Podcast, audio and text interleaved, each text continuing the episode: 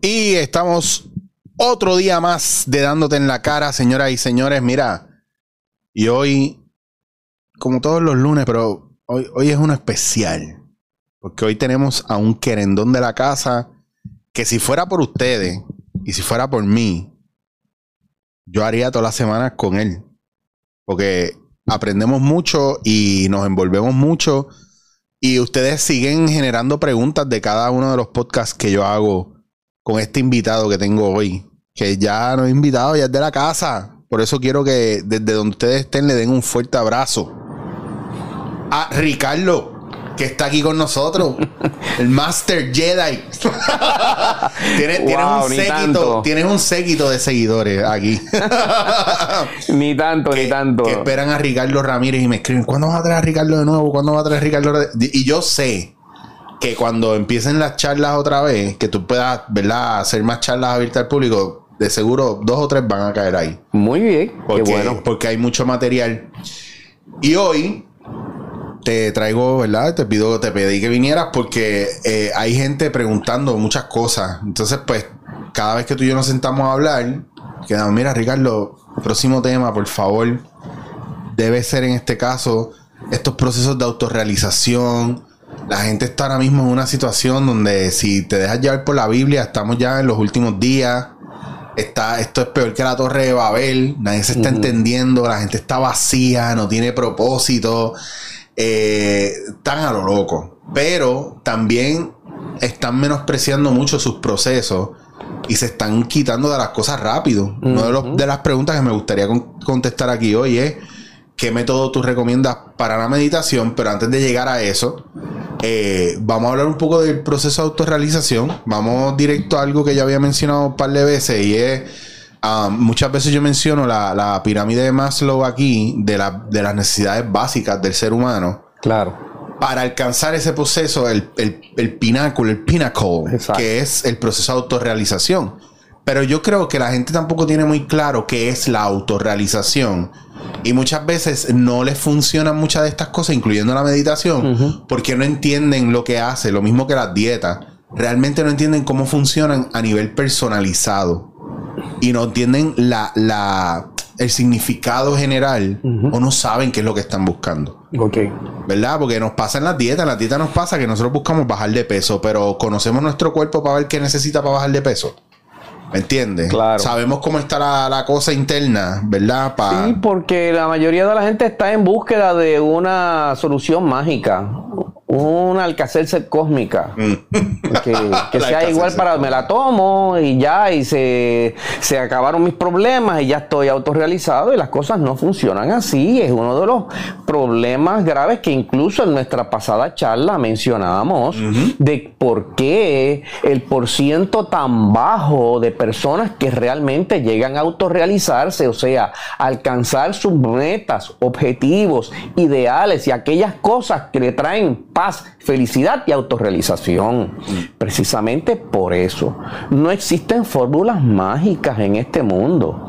El proceso de autorrealización es uno individual que puede tener unos parámetros similares, pero no funcionan igual para todo el mundo. Incluso eso aplica hasta los mismos procesos de meditación. Y uno de los problemas y una de las dificultades básicas que enfrentan las personas cuando tratan de entrar en sistemas orientalistas como estos es que eh, no entienden que para, para que usted pueda beneficiarse de sistemas como esos, usted tiene que partir de una premisa básica que está fundamentada en un eh, idealismo metafísico.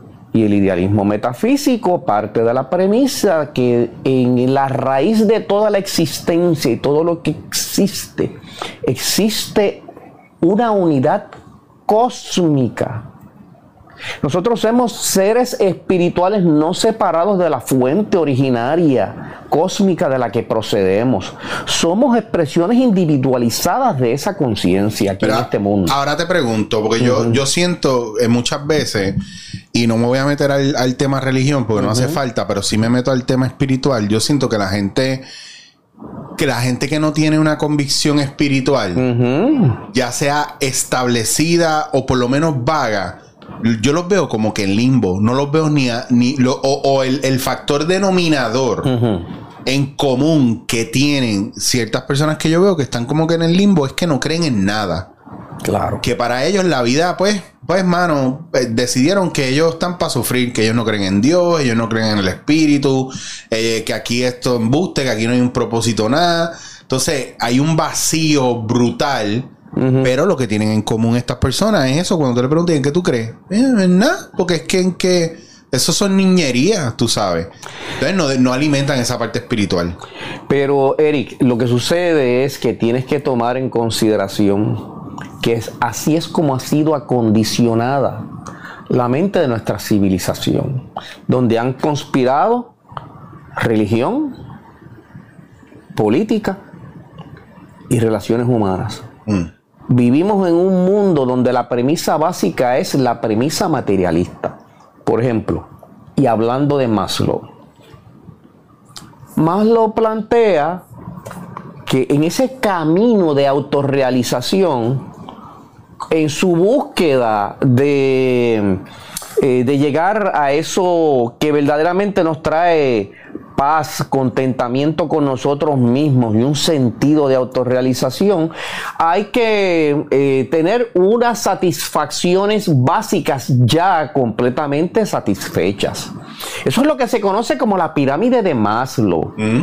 En su punto básico están primero Usted tiene que tener sus, todas sus necesidades fisiológicas, eh, eh, eh, casa, comida, ropa, etcétera, etcétera, satisfecho. Luego viene un segundo nivel que es, por ejemplo, el sentido de seguridad. Usted tiene que sentir algún tipo de seguridad financiera, una seguridad social y así por el estilo. Y luego pasar a un, a, una, a un tercer escalón que se manifiesta como el sentido sentido de pertenencia y amor las relaciones amorosas, las relaciones por la familia, etcétera, etcétera. Eh, de ahí pasa a un cuarto nivel que se conoce como la autoestima.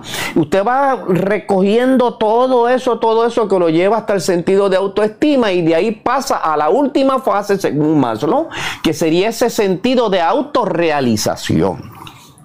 Hasta ahí todo parece lógico y normal.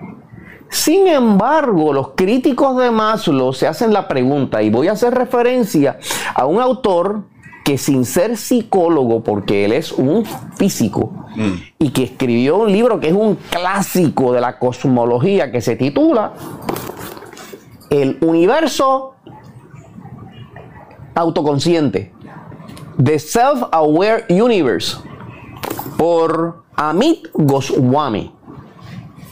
Comenzando su libro, se plantea este dilema de Maslow.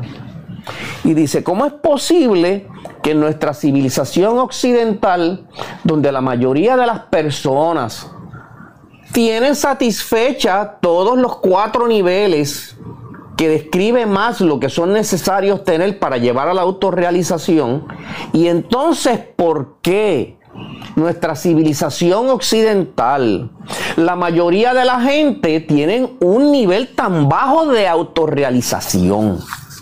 Y lo que escapa a Maslow y lo que Maslow no explica es que ese sentido de autorrealización es en realidad un, un sentido de espiritualidad.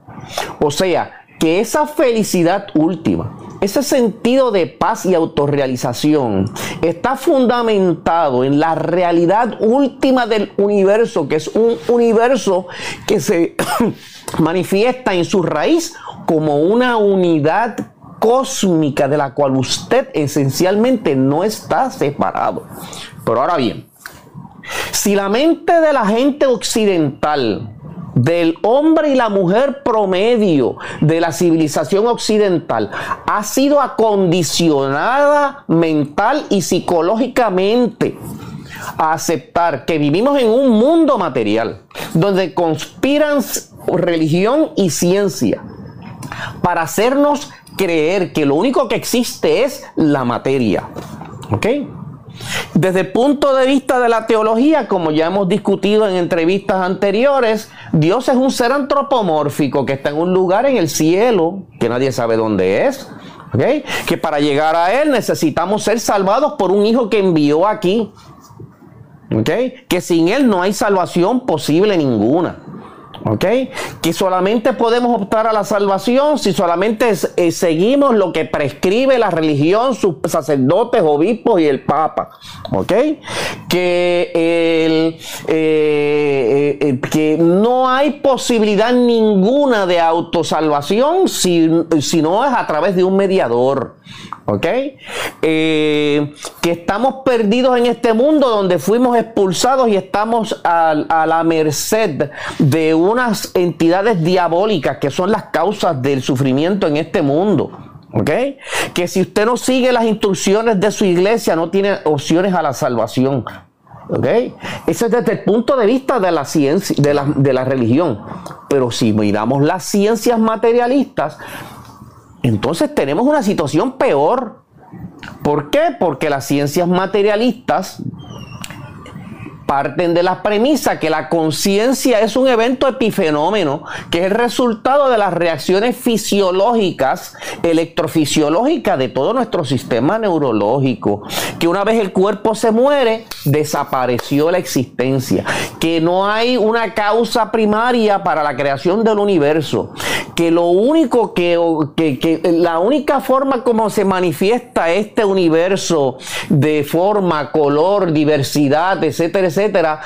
En, esencia, la ley fundamental es la casualidad, o sea, la, la, la moderna ciencia materialista parte de la premisa que a un poco de polvo cósmico, los elementos de la tabla periódica interaccionando entre sí, este, at random, eh, por casualidad, durante un largo periodo de tiempo, pueden producir todo este maravilloso eh, universo y los seres vivientes que en él habitan. Y obviamente la nueva perspectiva de la ciencia se va alejando de esas posturas.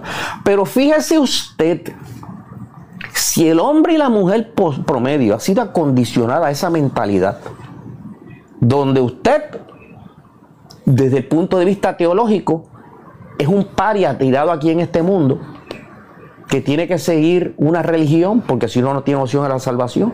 Y por otro lado, la ciencia le está diciendo a usted que usted es pura materia, que más allá de la materia no hay nada, que usted es el producto de la casualidad, de un accidente cósmico. Entonces, ¿cómo usted puede esperar que el ciudadano promedio pueda aquilatar lo que hombres de avanzada como Maslow y otros eh, eh, eh, psicólogos modernos eh, nos están planteando. ¿Ok?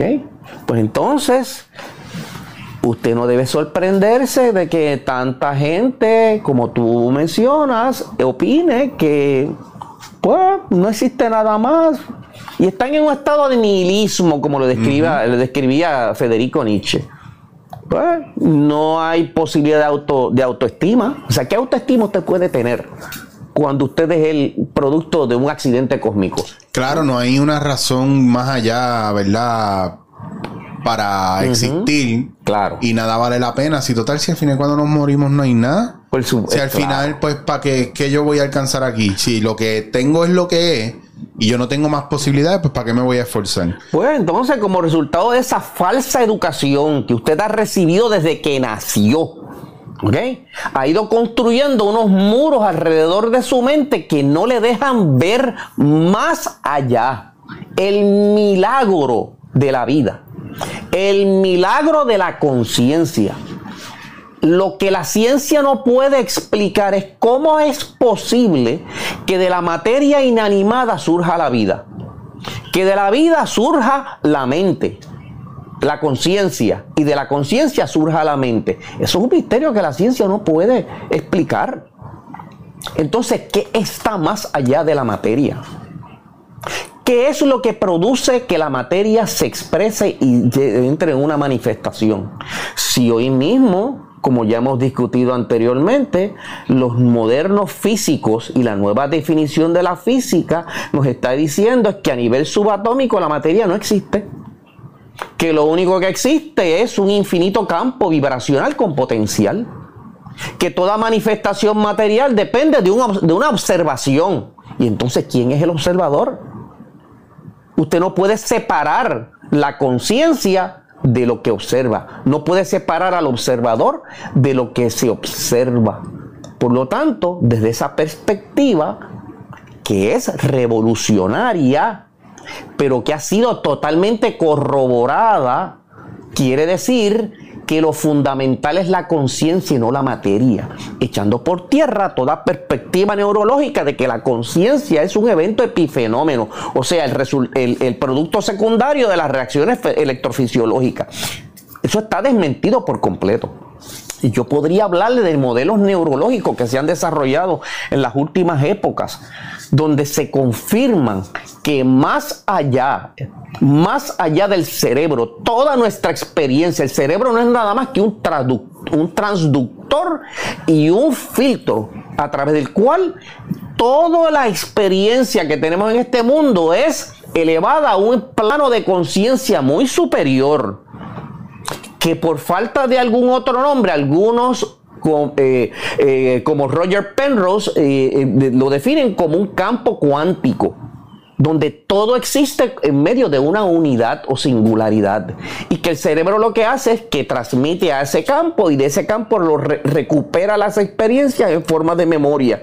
Que en el cerebro no se almacenan las memorias. Que el cerebro no produce conciencia. Y esa es, por ejemplo, la, este, las posturas de este, eh, psicólogos como William James. Cuando William James declaraba que somos nosotros como las islas en el mar, separados en la superficie, pero unidos en la profundidad. Esa profundidad cósmica de la cual nunca estamos separados. Estamos aquí viviendo en medio de una ilusión de que somos seres separados, que tenemos vida individual y eso es... Eh, eh, eh, ese es el resultado de toda esta falsa educación que hemos, que hemos recibido desde que nacimos. Si distinto hubiera sido la educación que hubiéramos recibido desde pequeños, donde partiéramos de la premisa de nuestro origen cósmico, nos daríamos cuenta que la mente es transpersonal y no localizada. Que podemos tener experiencias más allá de nuestro cuerpo, más allá de nuestro sentido de, localidad. De que podemos eh, estar más allá de tener experiencias más allá de tiempo y espacio. Y que, y que en medio de esa unidad cósmica tenemos acceso a un caudal infinito de conocimientos y experiencia que reúne todas las mentes conscientes de todos los universos y los múltiples universos que existen en, eh, eh, eh, que existen en este concepto cósmico. Por lo tanto, por lo tanto, si usted parte de la premisa de que esto es solo materia, mire, ni la meditación le va a ayudar. ni la meditación, ni sus oraciones. Usted se va a sentir como una, eh, una partícula abandonada en el desierto. Hablando de posibilidades. Hablando de partículas, también hay tantos datos científicos y más dentro de la misma física cuántica, incluso el, el cómo se explica el procesamiento de, la luz a través de la retina, que si, que si entramos a abundar en eso, es, eh, mira, no es que esto está aquí, que esto existe, es que eso es lo que está procesando y lo que te está diciendo o lo que está juntando. ¿Verdad? En el proyector que hay acá adentro, basado en la información que está recogiendo con relación a la luz. Exacto. O sea, que no es, que no es, no es que no es que esto es esto. Es que a nivel de conciencia colectiva, por eso cuando la gente dice, pero si eso no es eso, ¿por qué tú y yo lo estamos viendo igual? Ajá. Pues no, porque es parte de una conciencia colectiva. Y, y ¿qué pasa? Que yo no entro mucho y yo digo, vamos a dejarlo ahí. Si lo miras desde el punto de vista fisiológico, si tú, yo estoy mirando a Eric. Claro. Pero ¿quién es Eric? Si yo lo, que está entrando a, través de mis ojos y mi, sistema fisiológico no es nada más que pura vibración. ¿Quién es el que transforma esas vibraciones en el personaje Eric? ¿Quién es? No es el cerebro.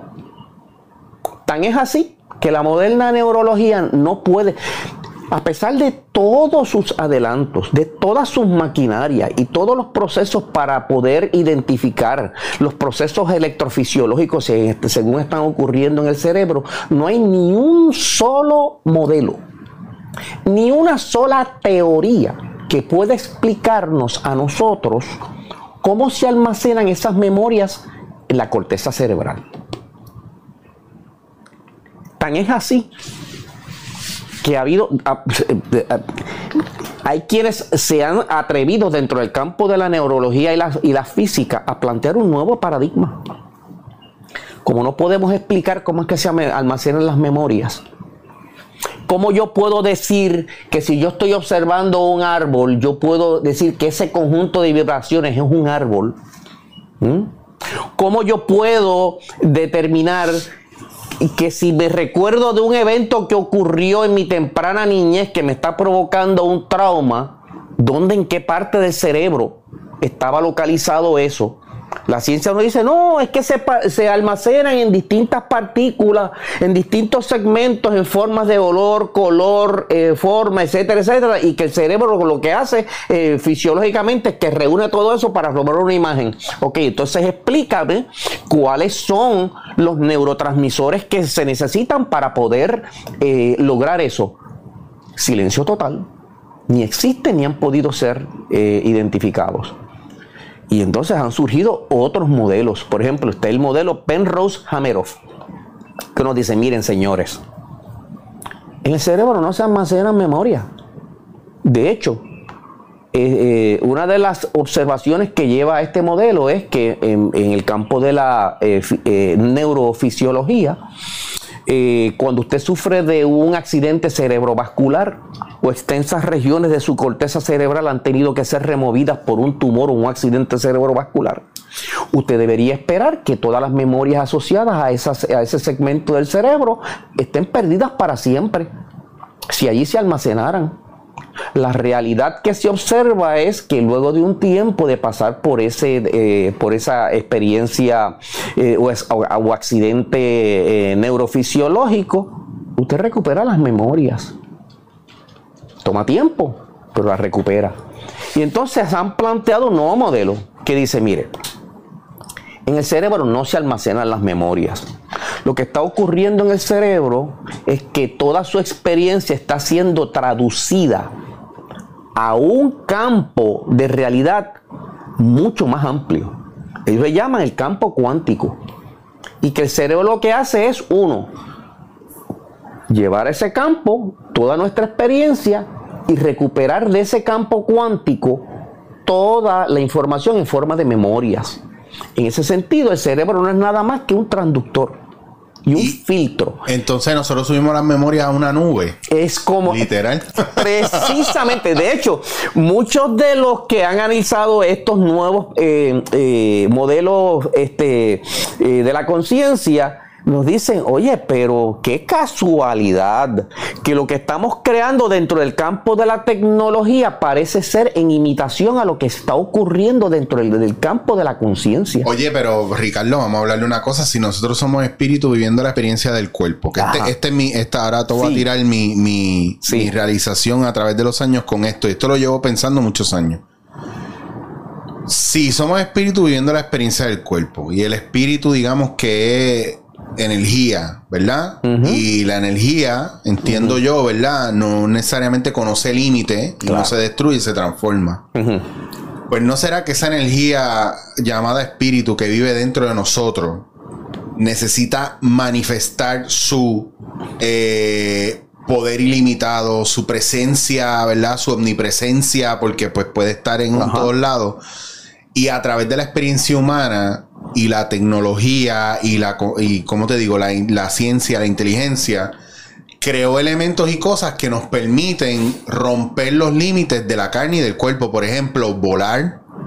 Por ejemplo, yo estoy contigo aquí ahora, pero si hacemos una videollamada, estamos en España y si nos ponen en vivo en todos los televisores del mundo, estamos en todas partes del mundo. Claro. De repente el que pierde una pierna tiene una prótesis y gana hasta más fuerza con ese proceso. O sea, cosas que son limitaciones de la carne o del, o del humano. Claro. Que no son limitaciones de la energía o del espíritu. Y el espíritu busca manifestarla y de repente estamos viendo a través de la ciencia y la tecnología cómo se va manifestando la necesidad de expansión del alma y del espíritu. Exactamente. No se podía explicar de mejor manera, Eric. Definitivamente es todo lo que hemos hecho es construir herramientas que nos permitan de una forma u otra manifestar todo el potencial que está interno. Claro. Así que ese modelo, conocido como el modelo Penrose-Hameroff, lo que hace es, eh, tiene su contraparte dentro del área de la tecnología, como sería, pues yo ahora voy a almacenar todos mis archivos en la nube. Y de la nube los recupero para mi utilidad y vuelvo y los pongo en la nube. Y si los modifico, vuelvo y los pongo en la nube. En otras palabras, eso es lo que está ocurriendo en esta relación cuerpo, mente y espíritu. ¿Ok? Fíjate que volvemos otra vez a validar las posturas de lo que se conoce como el idealismo metafísico. Y cada día las tecnologías, las ciencias están validando ese modelo, echando por tierra todo aquello que estaba y giraba alrededor de un materialismo o fisicalidad como la realidad última.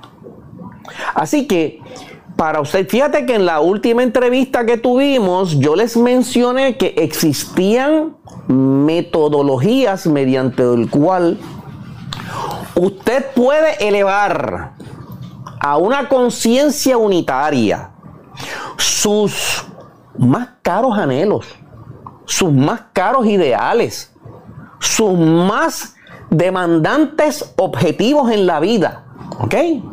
Para entrar en relación con energías que sean afines a ellas, de tal manera que usted pueda atraer a su vida, a su mente y a sus circunstancias aquellos eventos, conocimientos y oportunidades que abren las puertas de las oportunidades y le encaminan al logro de sus ideales. Existen métodos y que parten de este idealismo metafísico. ¿Ok? Y posiblemente podamos dedicar una parte de, este, de esta entrevista a describir en términos generales cómo funciona ese mecanismo. Y, si tú quieres, pues podemos entrar, vamos, a, entrar a, eso de una. ya está ahí puesto, ¿no? ahora. así que, planteado lo que hemos dicho, Primero, que la materia no es la realidad última del universo. Segundo, que usted no es un evento eh, eh, casual en este universo. Que la realidad última de su ser es cósmica, no materialista no material. Que usted utiliza el vehículo eh, material para alcanzar unos logros, unos conocimientos y unas experiencias que le lleven a usted a describir quién es usted en realidad, cuál es su naturaleza esencial y cuál es su destino final. Partiendo de esos principios, podemos entonces hablar un poco del método, como tú sabes y te he explicado anteriormente. Yo eh, eh, eh, he sido educado dentro de una escuela conocida como la Orden Rosacruz Amorc. Y yo tendría que entonces referirme a un método que utilizamos los Rosacruces. El método que vamos a explicar mm, es un resumen porque entrar en profundidad dentro de él conllevaría de unos otros conocimientos y otras, otras prácticas que aumentarían su capacidad energética en este mundo y no hay espacio para eso. Pero este resumen que yo les puedo hacer simplificado, usted lo puede poner en, en ejecución hoy mismo, esta misma noche. ¿Ok? Y utilizarlo todos los días. No toma mucho tiempo, no es difícil de entender es fácil de realizar, solo que necesita de su interés y su disciplina que tiene que ser integrado a su eh, a su eh, eh, vida diaria. Porque fíjate una cosa, Eric, pues si lo que queremos es una alcacercer cósmica, que yo lo haga hoy y ya mañana se resolvieron todos mis problemas, pues prepárese para una gran desilusión. Hmm. Si usted quiere ser un músico consagrado, ¿qué tiene que hacer? Pues tiene que eh, practicar y ensayar y educarse primero y luego la disciplina que conlleva el arte. Si usted quiere ser pianista, guitarrista, si quiere ser un actor. Hay un lenguaje, hay un, lenguaje. Tú que eres un actor, ¿podrías eh, pararte en un escenario sin la preparación adecuada? hay gente que lo hace y no le va muy bien. Ajá, ah, pues ya, ahí tienes los resultados. Pues entonces, lo mismo pasaría con un guitarrista que no se somete a la disciplina y entonces cuando se presenta, pues empieza a desafinar. ¿Tú ves? Pues así pasa con estas artes. No hay nada distinto. ¿Ok? Así que es educación y por otro lado disciplina. Así que tienen que ser integradas a su vida diaria personal. ¿Ok? Así que yo puedo pasar a describir. Por favor. Eh, que me lo eh, habían preguntado porque hay gente que me dice, mira, que han hablado, ustedes han hablado de la meditación, pero a mí no me sale. Yo no sé meditar. Exacto. Entonces ya va todo el mundo, es que esa dieta no me funciona. Ajá. Pero, el problema no es la dieta. Sí. El problema es que el problema no es la idea, es la ejecución. Ideas, ideas buenas tienen un montón de gente. Claro. Ahora, cómo la vamos a ejecutar. Y, para eso estás hoy aquí.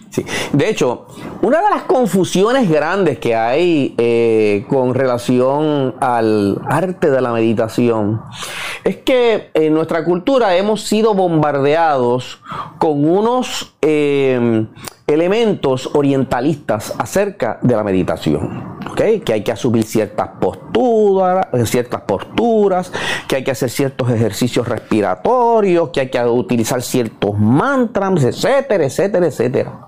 No, señor, usted no necesita nada de eso.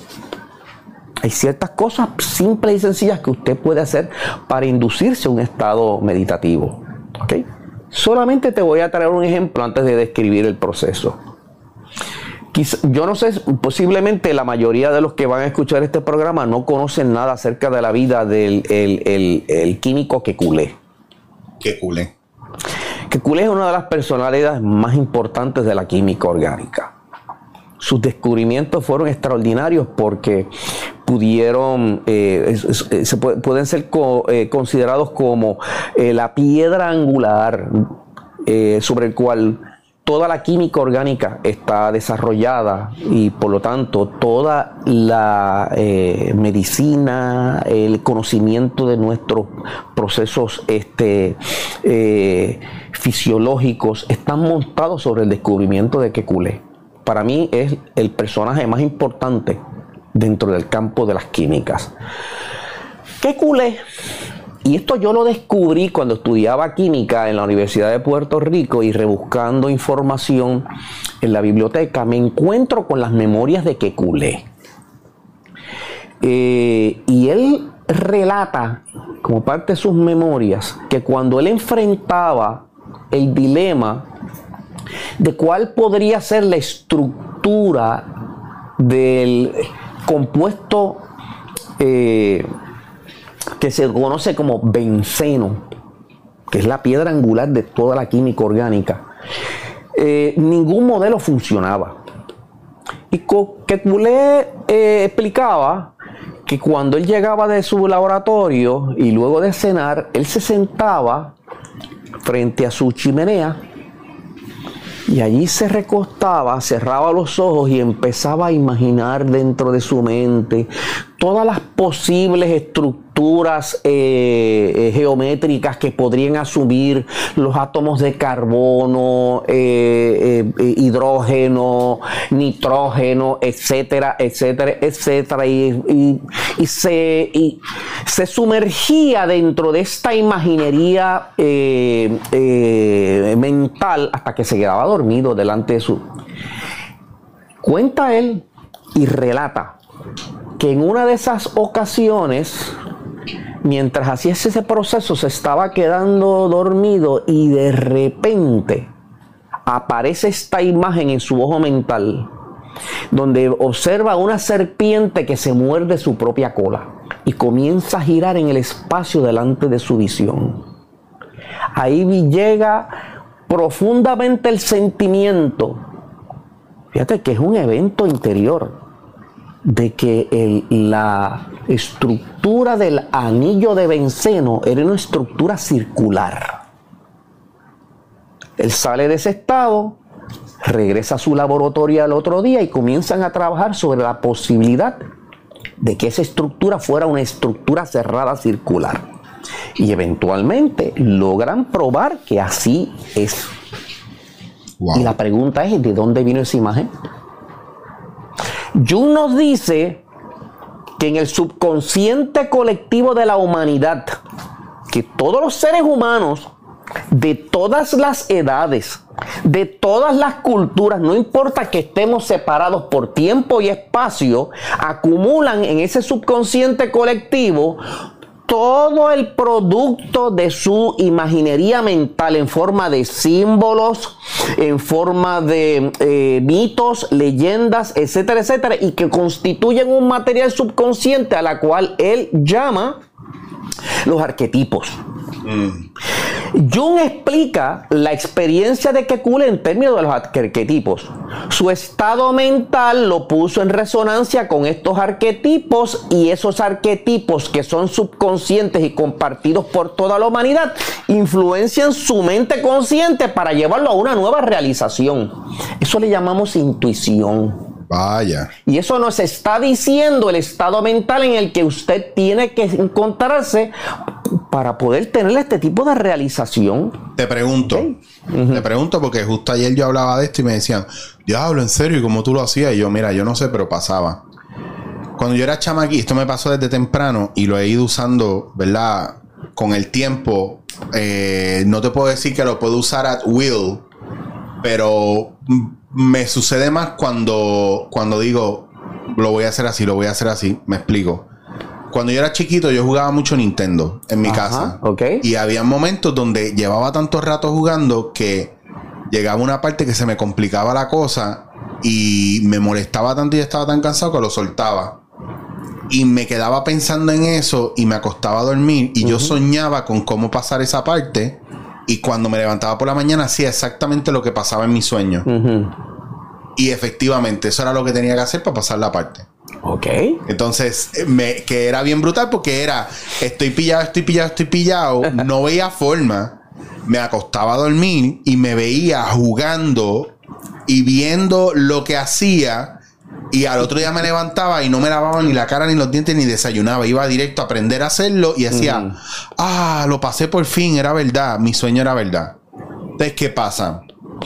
Que con los años, cuando yo tengo un tranque bien fuerte y me está pasando ahora con, un guion que, he estado escribiendo por una película, mm, antes de acostarme a dormir, pienso y me hago las preguntas que me quiero hacer con relación a hacia dónde va la historia o cómo lo veo y puedo verme presente en la historia, no escribiéndola, sino como si yo fuera el personaje principal, diciendo y haciendo unas cosas y al otro día en la próxima reunión que yo tengo de creativa para mover la historia hacia adelante, ya yo estoy claro y directo con lo que está pasando. Veo cosas que no veo normalmente En, en, este estado. Por ejemplo, lo que hemos hablado de conciencia, subconsciencia, supraconciencia, el yo hacer un show y al otro día levantarme por la mañana y poder ver el show como espectador en mi cabeza, aún los momentos y las partes donde no se supone que yo tenga acceso a ello porque no las viví.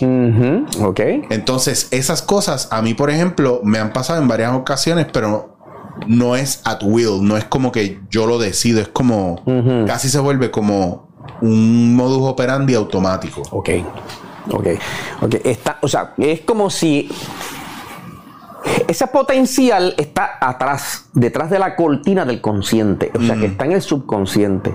Pero por, tu, por la naturaleza de tu trabajo, por el esfuerzo mental que tú haces, por el interés que le pones al asunto, cuando logras relajarte y apartarte de la interferencia que produce el estado consciente y alerta, le das la oportunidad que se levante la cortina y puedan fluir al escenario esas ideas, pensamientos, intuiciones, etcétera, etcétera, que van entonces a guiarte en tu proceso de autorrealización.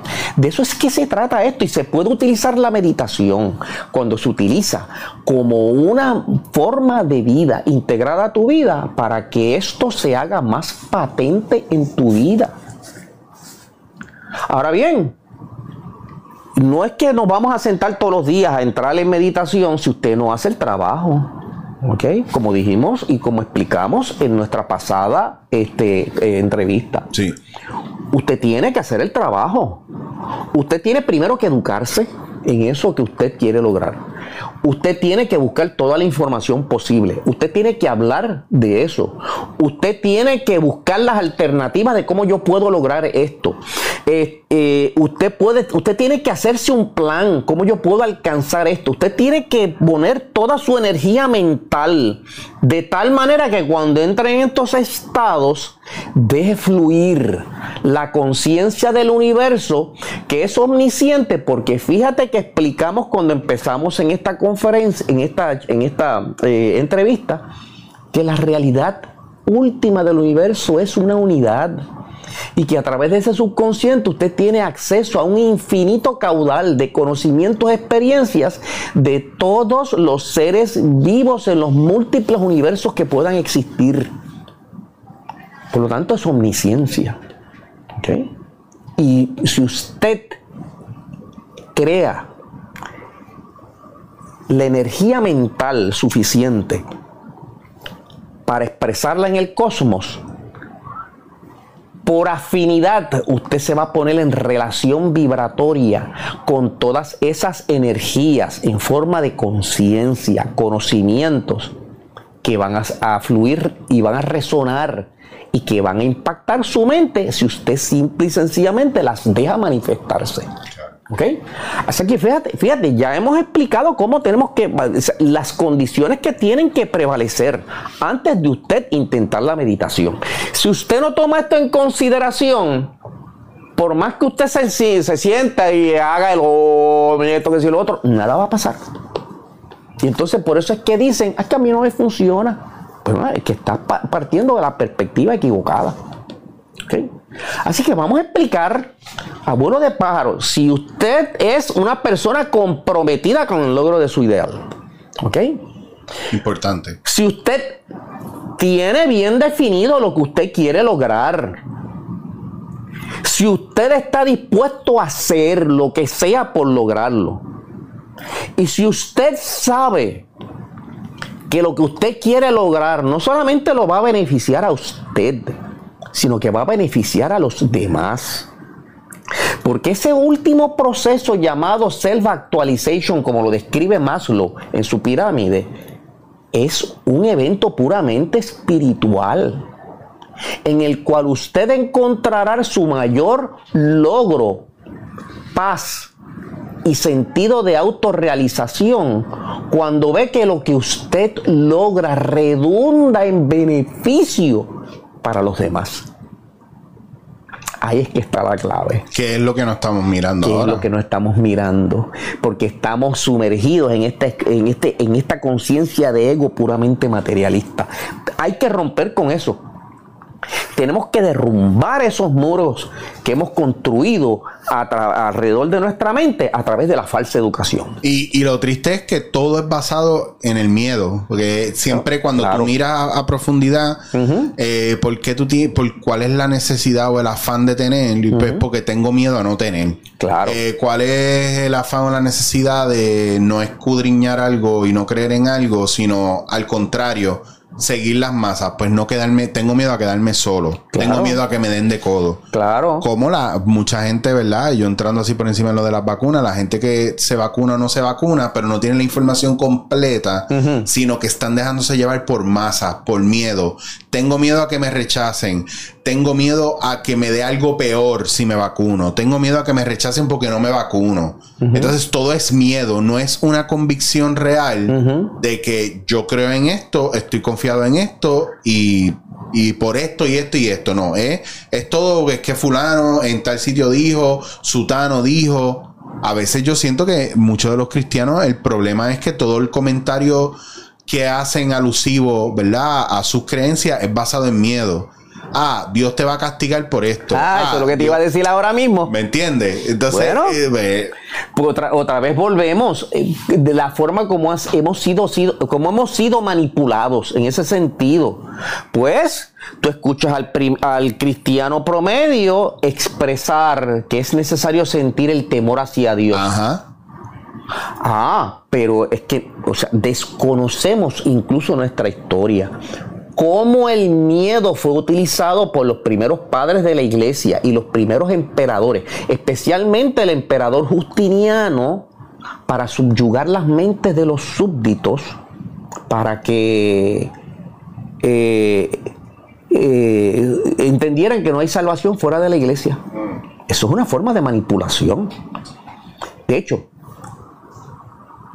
yo, o sea, muchos de ustedes habrán escuchado el término reencarnación. Y usualmente los sacerdotes y los ministros eh, eh, cristianos indican que la reencarnación es completamente eh, extraño al concepto cristiano. Mentira. Total mentira. El sacerdote o el ministro que le esté diciendo eso a sus feligreses o le miente a, propósito a sus feli- feligreses o no conoce la historia. Tendríamos que remontarnos al siglo VI. Cuando el emperador Justiniano I, fíjate si estaba a tan arraigada la creencia en la reencarnación, que no se conocía con el término reencarnación en aquella época, se conocía como la doctrina de la preexistencia de las almas. Wow. Y en esa doctrina, que estaba promovida por un apologista cristiano que se, conocíamos como, como- se conocía con el nombre de Orígenes de Alejandría, partía de la siguiente premisa. Él le llamaba la apocatástasis. Él decía que el, el- el- el destino final de, la- de las almas no sería un apocalipsis, que sería una apocatástasis, que significa el retorno al origen. Y decía Orígenes. En el principio todas las almas han sido creadas por Dios. En el final todas las almas serán reconciliadas en Dios mismos a través de la unidad. Pero que entre el principio y el final serían necesarios muchos renacimientos hasta alcanzar la gnosis o la iluminación. Y decía Orígenes que el alma llega a este mundo debilitada o fortalecida por sus fracasos o triunfos en su vida previa. Wow. Oye, si eso no es hablar de reencarnación, entonces ¿de qué está hablando? En el siglo VI, el emperador Justiniano tuvo que intervenir porque tan prevaleciente era esa idea dentro de las comunidades cristianas que tuvo que prohibirla y cita al sínodo en Constantinopla para declarar las posturas de Orígenes como herejías y, es, y, traer y sacarlas, sacarlas de las doctrinas cristianas. El- un papa se opuso a ese, el- el, eh, eh, su nombre era el papa, mm, lo tengo por aquí, eh, les digo ya el nombre.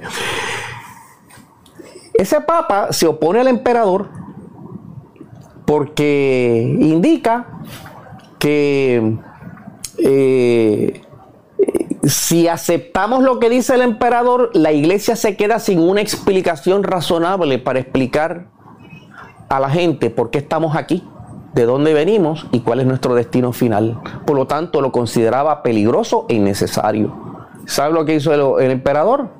Lo mandó a arrestar y lo exilió a la isla de Sicilia por ocho años. Y ya al final de su vida, diez años después, tuvo que filmar ante la presión del emperador. Y de ahí en adelante, entonces, la iglesia se vio forzada a inventar nuevas doctrinas, como lo son la doctrina del pecado original, la condenación eterna de las almas, el purgatorio, etcétera, Eso no etcétera, estaba, eso inventado. etcétera. Eso es un invento del siglo VI en adelante. Porque lo que planteaba era lo siguiente. Si mi vida actual es el resultado de mis triunfos o fracasos en mi vida anterior, y al final de cuentas voy a ser eh, mi vida será reconciliada en la unidad cuando yo logre autorrealizarme, o sea, alcance la gnosis. Entonces, ¿para qué, para qué necesito la iglesia? Si eso es un proceso de autorrealización personal. Ay, Virgen, eso es como un chisme milenario. Eso es historia. Yo reto a cualquier ministro o sacerdote que nos esté escuchando a que pruebe lo contrario. Eso es parte de la historia. ¿Okay? Y eso está, esos son datos que están ahí. Con eso dieron la estocada final para la esclavización de la mente humana y el desarrollo del temor a Dios. No hay salvación fuera de la iglesia. Y si tú no sigues las instrucciones de los sacerdotes, obispos y el Papa, estás condenado para siempre. No importa cuán virtuosa puede ser tu vida. Que eso yo he visto que pasa con mucha gente. Y eso es lo que hemos heredado como pueblo cristiano y lo que nos ha llevado a este estado de profundo materialismo en el cual nos encontramos, que es la causa principal de la destrucción planetaria que estamos provocando. Eso mismo. Porque esta es la conciencia de la jungla. Sálvese quien pueda. Tenemos un sistema capitalista depredador que acaba, está acabando con la vida en la tierra. ¿Por qué? Porque es satisfacción instantánea. ¿Ok? No hay respeto ninguno por la vida y por la conciencia. Sálvese quien pueda. ¿Y cómo podemos, verdad? Que a veces yo, yo, yo pienso que los ideales dentro del cristianismo, incluso los mandamientos tal cual están, o, o resumirlos en, amar a tu prójimo como a ti mismo también, es algo que no, no se está viviendo, porque todo el mundo está viviendo por su lado, para su lado, y no le importa el, vecino, no le importa su hermano. ¿Me entiendes? Cada vez hay más asesinatos del usual, cada vez las batallas o las peleas o las guerras son por cosas totalmente estúpida. ¿me, entiendes? Son por cosas materiales. Claro. O, por ideales que son esclavizantes. Es una cuestión de, mostrar poder y control. Exacto. Entonces, si no es eso, es todo el mundo en su mente en blanco repitiendo como el papagayo y asumiendo posturas que no tienen absolutamente nada que ver pues. con el proceso de desarrollo del ser humano. Entonces, una vez viendo eso, veo la, la constante para mí es que el menos que se educa o el menos que cuestiona, entonces pelea con el que está despierto y el que está más iluminado o tiene un interés genuino de salir de la norma, de romper un paradigma. Exacto. Y esa conciencia puramente materialista que está acabando con la vida del, del planeta es la razón por la cual el presidente Mojica expresara recientemente que nuestra civilización occidental fundamentada en valores judeocristianos es un profundo fracaso. Si no tenemos la capacidad de, de, identificarnos con el bien común entre todos los seres vivos de la naturaleza, vamos a pagar el alto precio que eso conlleva como lo estamos haciendo en este momento. Anoche mismo yo veía las estadísticas del IPC donde ya han concluido que el daño producido al, delicado sistema ecológico terrestre ya es irreversible. Y que, y que a menos que paremos, mira lo que dicen inmediatamente. Uno, de deforestar el planeta, de seguir comiendo carne y de seguir quemando hidrocarburos para producir energía, si eso no para ahora, no vamos a vivir 100 años sobre esta tierra. Vamos a experimentar un profundo evento de extinción en masa que será doloroso, terrible y exterminante. Me parece que alguien tiene esta información antes porque ya yo lo que veo son, son eh, eh, de ejecutar como eh, el genocidio y, cosas para controlar la, la población. Porque... Pero, pero, ¿por qué han perdido la esperanza? ¿Por qué? Porque saben que los dueños de este mundo, aquellos que se lucran a razón de 70 trillones de dólares anuales quemando hidrocarburos, no van a sacrificar eso por el bienestar común. Jamás. Aquellos que utilizan el 40% de la tierra arable para producir alimentos para el ganado, que solamente come el 20% de la humanidad, No van a dejar de hacer eso para poder este, eh, eh, eh, estimular el bienestar común. No. o sea, aquellos que viven de la deforestación, y la deforestación es la causa número uno de calentamiento global, no es la quema de hidrocarburos. ¿Por qué? Porque, uno, estamos eliminando la maquinaria perfecta que captura el dióxido de carbono de la atmósfera y produce oxígeno. Cuando lo deforestas, la putrefacción de ese material libera el dióxido de carbono a la atmósfera y a la misma vez estás acabando con millones de organismos. Millones de organismos que viven de la forestación. Eh, hace tres meses yo vi la, de la revista eh, eh, National Geographic que presentaron una gráfica el planeta ha perdido el 80% de toda la vida de insectos del planeta y, y muestran en una jarra cómo estaba hace 50 años o cómo está ahora. Entonces, si los grandes intereses, menos del 1% de la humanidad, no quieren soltar lo que tienen para crear una nueva civilización, nos vamos todos por, el hoyo. Ya es irreversible, lamentablemente. Y la gente poco le importa. La gente está demasiado de entretenida. ¿Ok? O chateando pendejadas por, el, por, el, este, eh, por los medios de comunicación. ¿Ok? O muy entretenidos con sus juegos virtuales. Eso a mí no me toca. Eso no están diciendo se va a derrumbar la represa, se va a derrumbar la represa. Ah, eso a mí no me va a tocar. Prepárate. ¿Ok? Así que para recuperar el tema. es que esto es necesario para saber y entender las causas por qué estamos en, la situación en la que estamos y por qué la autorrealización de los individuos es tan baja en medio de una cultura que tiene todas sus necesidades satisfechas.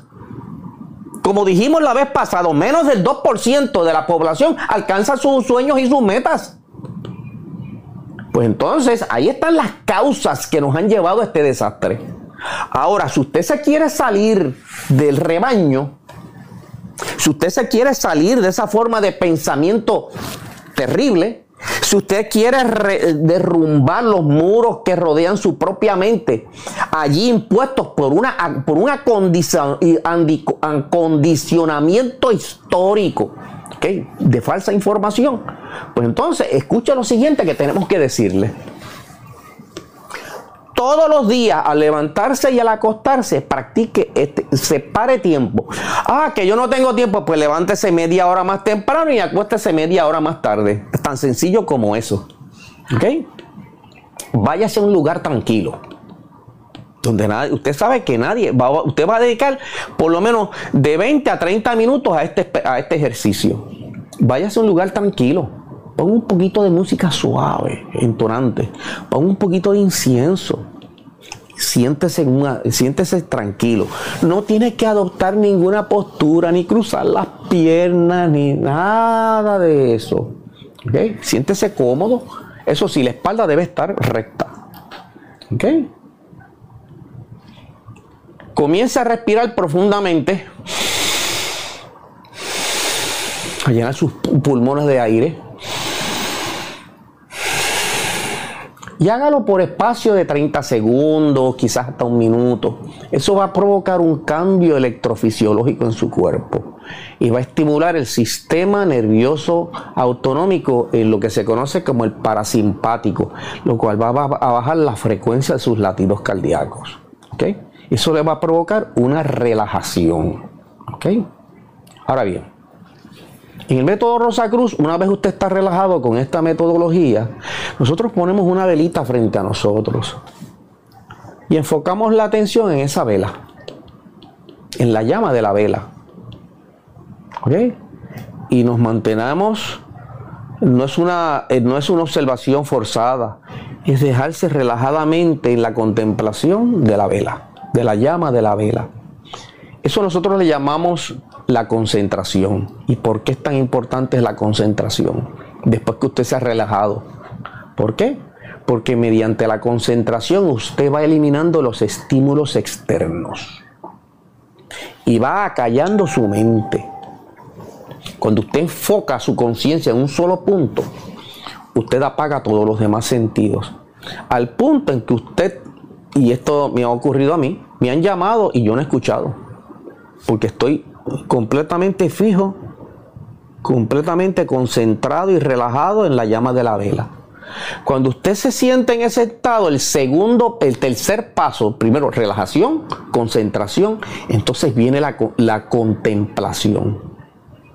Usted cierra sus ojos y comienza a visualizar nuevamente, como lo hacía que culé delante de su, eh, de su chimenea, aquello que usted quiere lograr aquello, usted, que usted considera que es el ideal que quiere alcanzar. Lo puede hacer a través de imágenes visuales. Es más, debe hacerlo a través de imágenes visuales. Algunas personas crean un arquetipo, una imagen visual que representa eso que anhelan. Y désele rienda suelta por un rato profundamente sumergido en la contemplación de esa o esas imágenes mentales. No se pregunte en ese momento cómo lo voy a alcanzar, qué limitaciones tengo para alcanzarlas, nada de eso, eso tiene que quedar fuera de su contemplación. Usted enfóquese, usted deleítese en eso que usted quiere alcanzar. Todo lo demás no importa. ¿Okay? Eh, ¿Por qué le llamamos contemplación? Porque en ese proceso de visualizar eso, nos, sumergimos tan profundamente en esa contemplación que perdemos la conciencia de todo nuestro entorno. El próximo paso es, una vez usted tiene claro lo que desea alcanzar, usted toma una respiración y la retiene por algunos 10 segundos y luego lo deja fluir hacia el cosmos y se queda en silencio. Esta tercera etapa algunas personas consideran que es un poco más difícil, porque la mente no puede, se resiste a vivir en el vacío. Ahora es silencio absoluto. Yo a veces le presento la imagen a los estudiantes de, tú vas visto los monjes budistas cuando van creando estos preciosos mandalas? Sí. ricos en color y figuras geométricas que toman a veces hasta días poder lograrlo. La contemplación es el proceso de crear ese mandala. Pero el último proceso, que es el que yo llamo la verdadera meditación, cuando usted expulsa esa imagen de sí para entregarla al cosmos. Fíjate que después que el monje ha creado de toda ese mandala rico en colores y formas, ¿qué hace? Lo deshace. Ahora esa imagen pasa de ser un aspecto material en su mente, ahora se convierte en una imagen cósmica y se disemina, todas las partículas de esa imagen se diseminan por el cosmos y allí entrarán en resonancia con todas aquellas energías y conciencias que sean afines a ese ideal. Y usted pase los siguientes minutos en total silencio, no hay pensamiento, no hay sentimiento, es como moral bajo un cielo sin estrellas. Al cabo de unos minutos, tome una respiración nuevamente, haga una oración de agradecimiento por esa oportunidad que ha tenido de expresar al cosmos sus más caros ideales y desear que usted sea un instrumento para que se pueda manifestar en este mundo. Y entonces cierra su meditación, apaga su vela y usted se va a hacer lo que tiene que hacer. Hágalo todos los días, media hora en la mañana y media hora en la tarde. Y conviértalo en una disciplina personal. Y entonces, si usted está comprometido, fíjate que esto no es nada difícil. Si usted está comprometido y está dispuesto a someterse a la disciplina, usted comenzará a notar lo que Deepak para lo que hablamos la vez pasada, que describía como experimentar lo milagroso. De súbito, usted le llega una información, se pone en comunicación con alguien que le da una información importante, o encontró un artículo en la internet que le dio una clave, o encontró un libro o una revista, o se puso en medio de una circunstancia de que le aclararon su, su situación actual para dar un nuevo paso, o encontró a alguien que súbitamente le ofreció algo que era esencial para el logro de ese ideal y usted no se explica cómo rayos ocurrió. Esa es la verdadera función del entonamiento cósmico abrir las puertas a las oportunidades a través de esta mezcla de eh, intuición, oportunidades, información, a través del cual usted puede dirigir su vida. Y entonces después de un tiempo usted mira atrás y dice, ¿cómo rayos ocurrió esto? Cuando más perdido yo creía que estaba, apareció esto. Cuando más confundido yo estaba, apareció esta información o apareció esta persona, o se me presentó esta oportunidad que yo ni en mis más este, extraños sueños podía concebir. Eso es a lo que Deepak Chopra se refería cuando decía que las personas exitosas, en sus siete leyes del éxito, decía experimentar lo milagroso en su vida. ¿Ok? De eso es que se trata. Y muchos de ustedes lo que están escuchando dirán, ah, ese es un método muy simple. Y usted no sabe lo poderoso que puede ser. Bueno, yo voy a hacer un ejemplo que a lo mejor no tenga nada que ver, pero la cocina japonesa es bastante simple, pero donde tú pruebes algo con esa simpleza, eh, no vas a probarlo en ningún otro sitio. Porque, porque, porque sea simple no significa que sea básico o que sea vacío. Es simple porque han perfeccionado cada elemento de manera individual para que eso que parece simple sea casi perfecto o lo más cercano a la perfección o lo más cercano a, a, ser, ¿verdad? Lo más bold posible. Claro. Entonces, ¿qué pasa? Que cuando tú trabajas, hay gente que ¿verdad? Piensa que las técnicas tienen que ser bien complicadas, pero entonces, ¿por qué van a ser complicadas? Si no es para acercarte a ellas para que las puedas repetir. Claro. Entonces, claro, la meditación, ¿cómo se... Una persona que lee un proceso meditativo de un yogi ahora, pero de un yogi te estoy hablando de hace miles de años atrás, cientos, de, cientos de años atrás, whatever. Ajá. Querer aplicarlo en estos tiempos pues, todos los procesos tienen una, o sea, todos los, métodos tienen una actualización ahora. Exacto, un tiempo dentro de la cultura en cual fueron reveladas. Ya está. Yo puedo llevar 25 años de carrera como improvisador, pero yo no pretendo que nadie haga 25 años de carrera como yo en mi trabajo como maestro. Sintetizar, cortarle la grasita, ¿verdad? A mí me tomó 25 años, pero en mi cabeza, en plan, eh, en, metodología y en plan pedagógico, ¿verdad?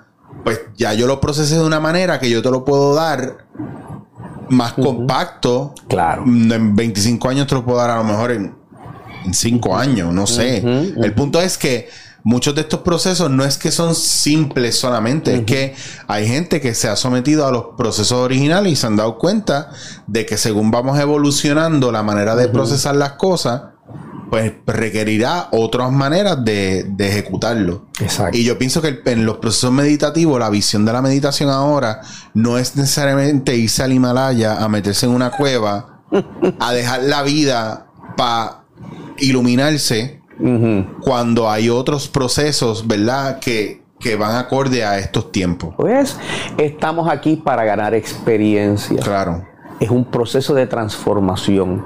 Y yo no puedo eh, expresar más potentemente que todo esto que deseamos lograr y la metodología que utilizamos tiene que partir de la premisa, de la, de la fuente del amor. Usted tiene que ver y realizar cómo eso que yo quiero alcanzar va a beneficiar a los demás. ¿Cómo otros van a encontrar felicidad, armonía, este, seguridad a través de lo que yo puedo traer a este mundo? Claro. Usted tiene que ponerse desde la perspectiva de que yo quiero ser un instrumento de esa fuerza creativa para poder ayudar a mi familia, mi comunidad, mi, mi sociedad y el planeta en el que vivo. Porque la realidad última del universo es que solo existe un solo ser en el universo. Como decía y como lo eh, explicaba uno de mis místicos sufis más, más, más, más apreciados, Inayat Khan. ¿Okay? Nadie más existe, solo Dios existe. Y ustedes, en última instancia, una expresión viva de la divinidad en este mundo. La diferencia entre el personaje Jesús que pudo haber existido y nosotros es que aquel se dio cuenta de ese potencial y lo expresó en este mundo. Nosotros estamos en vía de eso. Así que no hay más secretos. Recordemos que esa conciencia cósmica no es el genio de la lámpara mágica. La froto, aparece el genio delante de mí, le expreso cuáles son mis deseos y ¡puf! se volvieron realidad. No, conlleva esfuerzo, trabajo, sacrificio y la técnica correcta para autorrealizarnos en la vida a través del logro de aquello que representa el ideal más caro de nuestro corazón. Ricardo, yo quiero cerrar con esto. Adelante. Así que lo vamos a dejar aquí porque tú y yo tenemos tema pendiente. Van a tener que ver esto otra vez para procesar.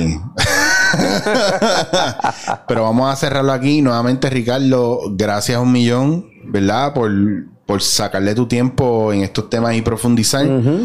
Yo sé que al público de Dándote en la cara le gusta mucho.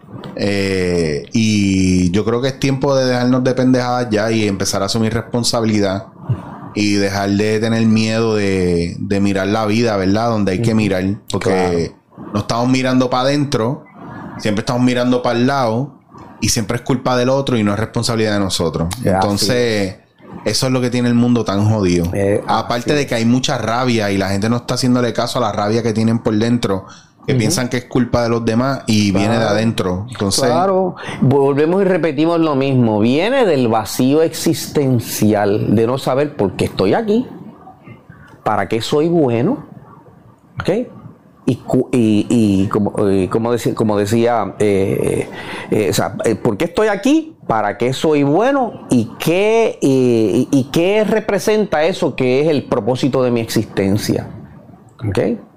Sin eso, sin eso, nuestra vida es miserable. No sabemos para dónde vamos y estamos sujetos a las vicisitudes de la vida. Mira, lo próximo de lo que podemos hablar más adelante es cómo podemos encontrar ese propósito. Ok. Eso sería muy bueno de que lo hablemos para ayudar a la gente, ¿verdad? Seguro. Porque si tú me preguntas a mí, yo me voy por el Bushido y por los samuráis. Ah, no tienes propósito, tienes que hacerte uno. Exacto. Escógelo. y era, y era o uno o el otro. Ah, que no tienes propósito, hondito, eso está bien bonito. Háztelo, porque esa es tu responsabilidad. Claro, claro. Y en ese proceso de hacer, de repente dice un día, adiós, esto era. Claro. Pero si no probamos nada. Porque si solamente estamos acostumbrados a ver lo que está fuera de nosotros y nunca tomamos el tiempo para ver qué es lo que está dentro de nosotros, no podemos sentir ni entender ni realizar cuál es ese propósito. Señores, la vida es eterna y llegamos aquí con un propósito. ¿okay?